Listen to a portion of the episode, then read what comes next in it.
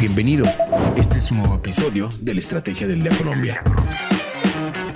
Traído para ti por bloomberlinia.com y dirigido por María C. Suárez. Feliz lunes, soy María C. Suárez y estamos en la Estrategia del Día Colombia. Hoy hablaremos de la entrevista que le hicimos a Germán Bahamón, gerente de la Federación Nacional de Cafeteros, de lo que dijo el Hacienda sobre la reforma tributaria y de la agenda de América Latina para esta semana. Active la campana para recibir las notificaciones de cada uno de nuestros episodios. Comenzamos. ¿De qué estamos hablando? Germán Bahamón Jaramillo cumple esta semana tres meses al frente de la Federación Nacional de Cafeteros, un cargo al que llegó elegido por el Congreso Nacional de Cafeteros y a pesar del abierto descontento del presidente Gustavo Petro. En entrevista con Bloomberg Línea, Bahamón habló de su relación actual con el gobierno nacional y de los pasos para mejorar el ingreso de los productores y aumentar la demanda del café colombiano. Cuando le preguntamos si ya se había reunido con el ministro de Hacienda Ricardo Bonilla o, en su defecto, con el presidente Gustavo Petro, Germán Bahamón señaló lo siguiente, abro comillas, sí, tuvimos reunión con el señor ministro de Hacienda en la cual tuve la oportunidad de exponer la visión de la caficultura y el norte hacia el cual quiero llevar la federación, dejando a su disposición información que se había determinado como relevante, planteando algunos frentes de trabajo en los cuales la federación es aliado fundamental del gobierno para el cumplimiento de las metas del Plan Nacional de Desarrollo, tales como industrialización de la caficultura que permita al productor avanzar en la cadena de valor, titulación de tierras que le permita al caficultor gestionar de manera efectiva créditos, alejándolo de las garras del gota a gota, mejoramiento de vivienda que lleve bienestar a las familias cafeteras y renovación de cafetales que permitan mantener un parque cafetero joven. También le preguntamos que él ha resaltado la importancia de activar el Fondo de Estabilización de Precios del Café, pero que cuál es la manera de hacerlo. Al respecto, señaló que el FEP Café fue creado a través de la Ley 1969 de 2019, pero que su implementación ha ofrecido dificultades y que tan solo con la expedición del Plan Nacional de Desarrollo del Gobierno Petro se ha viabilizado su proceso de activación, dentro del cual la Secretaría Técnica de ese fondo ha venido adelantando estudios en materia de mecanismos de apoyo al caficultor y de costos de producción que permitan brindar soluciones. Asimismo, indicó que el señor ministro de Hacienda ha indicado que el próximo 2 de agosto se llevará a cabo el Comité Nacional de este fondo en el cual se encuentran la Federación y el Gobierno para deliberar y tomar decisiones que viabilicen la aplicación de los recursos allí ahorrados. Pues bien, el gerente de la Federación Nacional de Cafeteros también habló sobre cómo aumentar la demanda de café colombiano y cómo mejorar los ingresos de los productores. Consulte ahora mismo la entrevista completa en bloomberlinia.com. Entonces, nuestra pregunta del día es, ¿qué opina de la reunión entre el gobierno Petro y el gerente de la Federación de Cafeteros? Los invito a participar acá en Spotify. Lo que debes saber. Y ahora tres datos que debes saber este lunes.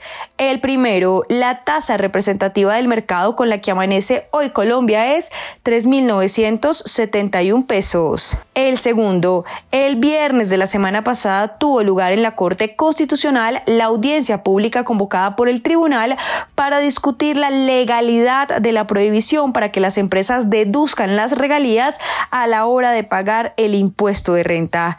Esta es una de las medidas, recordemos, aprobadas en el 2022 en la reforma tributaria del gobierno Petro, tramitada en el Congreso de la República como la Ley 2277. Al respecto, el ministro de Hacienda, Ricardo Bonilla, manifestó que es absolutamente claro que el Estado es propietario del subsuelo y de los recursos naturales no renovables, por lo que las regalías son además recursos del Estado y constituyen una contraprestación económica de rango constitucional a cargo de quienes toman un recurso natural no renovable. Y el tercero, Moody's Investor Service reveló un análisis que realizó sobre las propuestas de reformas a las pensiones que se han planteado en Colombia y en Chile y advirtió que dichos cambios pueden implicar grandes riesgos. Asegura que a medida que el descontento social ha aumentado en América Latina en los últimos cuatro años, las propuestas para cambiar los sistemas de pensiones han, han cobrado fuerza y plantean riesgos para los actuales gestores de fondos privados con efectos indirectos para la financiación a largo plazo de los bancos y los mercados de capitales en algunos países. De acuerdo con la agencia de, de debates, los debates más destacados tienen lugar en Chile y Colombia, donde se está pues discutiendo la posibilidad de aumentar el alcance social y el papel del gobierno en los sistemas de pensiones, lo que aumenta la probabilidad de que los titulares privados se vean desplazados y esto dice también la agencia pues puede alterar la dinámica de asignación de fondos a largo plazo. En línea con América Latina. ¿Cuál es la agenda de América Latina para esta semana? Paola Villar, periodista de Bloomberg Línea en Colombia, nos la cuenta. Hola amigos de la Estrategia del Día de América Latina y el Mundo. Vamos con la agenda de noticias que tendremos esta semana desde diversos países de la región.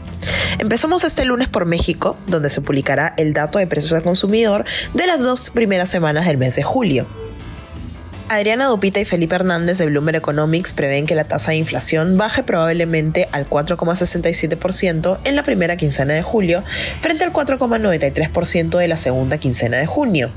La inflación mexicana sigue desacelerándose, pero se mantiene por encima del objetivo. Además, Bloomberg Economics apunta a una inflación general media en México inferior a la estimación del 5% que hizo el Banco Central Mexicano para el tercer trimestre.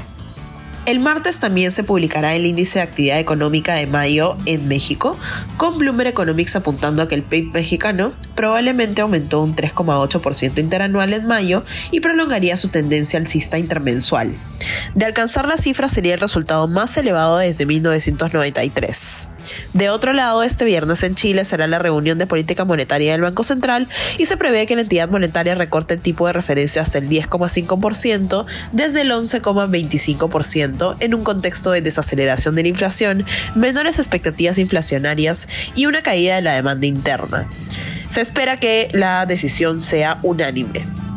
Finalmente, en medio de celebraciones de fiestas patrias en Perú, este viernes 28 de julio se espera el mensaje de la nación de la presidenta peruana Dina Boluarte. Se prevé que Boluarte hará un balance de su gobierno en medio de protestas que insisten en su renuncia y en que convoque a elecciones generales y también podría realizar anuncios clave. Esas son las novedades que deben saber para iniciar bien informados el día. Les deseamos una gran semana. Recuerden seguir este podcast y activar la campana para recibir las notificaciones de cada episodio y así estar al tanto de lo que pasa con la economía y los negocios. Los invito también a que visiten bloomberlinia.com donde pueden ampliar cada uno de los temas que tratamos hoy. No olviden que acá está la información independiente que une a América Latina. Nos escuchamos mañana. Esta fue la Estrategia del Día Colombia dirigida por María C. Suárez, producido por Arturo Luna y Daniel Hernández. Que tengas buen día.